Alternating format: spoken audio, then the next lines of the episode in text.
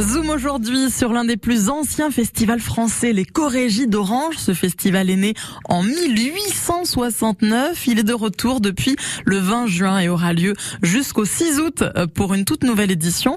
On en a parlé ce lundi avec L'Elisir d'Amore et Donizetti, repris par le metteur en scène Adriano Simivia qui aura lieu le 8 juillet.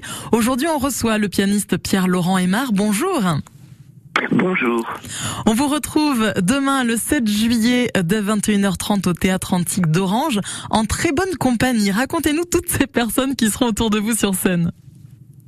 Eh bien, j'aurai la chance de jouer avec l'Orchestre Philharmonique de Radio France, qui est un vieux partenaire, euh, puisque nous avons joué ensemble des répertoires variés, de Beethoven à Ravel, en passant par beaucoup de créations françaises.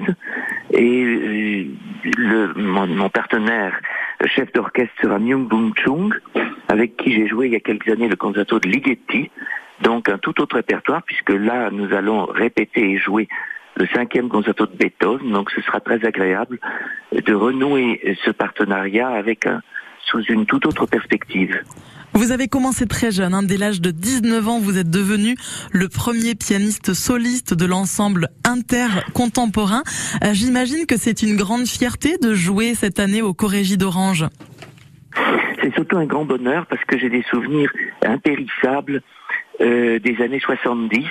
Je me rappelle du fameux Tristan, du légendaire Tristan de 1972 avec Birgit Nilsson et John Vickers, dirigé par Carl Böhm, euh, qui était dans sa 80e année, si j'ai bonne mémoire. Et puis l'année suivante, un merveilleux Salomé avec Rudolf Kempe et Léonie Rizanek. Donc ce sont des très très grands souvenirs euh, lyriques dans ce cadre très inspirant. Alors c'est très émouvant pour moi euh, de venir essayer de faire chanter mon piano. Voilà, pas aussi bien qu'un chanteur d'opéra, mais aussi bien qu'on le pourra. Le Wall Street Journal vous avait qualifié de musicien brillant et visionnaire extraordinaire. C'est un peu pompeux, mais euh, voilà. Ça, assoit le personnage. Euh, qu'est-ce que euh, vous pouvez dire au public qui arrive, qui ne connaît pas la musique et qui va quand même ressentir cet art qu'est la musique? Mais justement, que la musique est un art de vision, euh, ce sont des visions euh, parfois très intérieures, très privées, ou au contraire parfois extérieures. Euh, ce sont des visions sur des grands thèmes de l'humanité et la musique nous parle de mille façons, comme la littérature, comme la peinture. donc c'est une expérience très variée.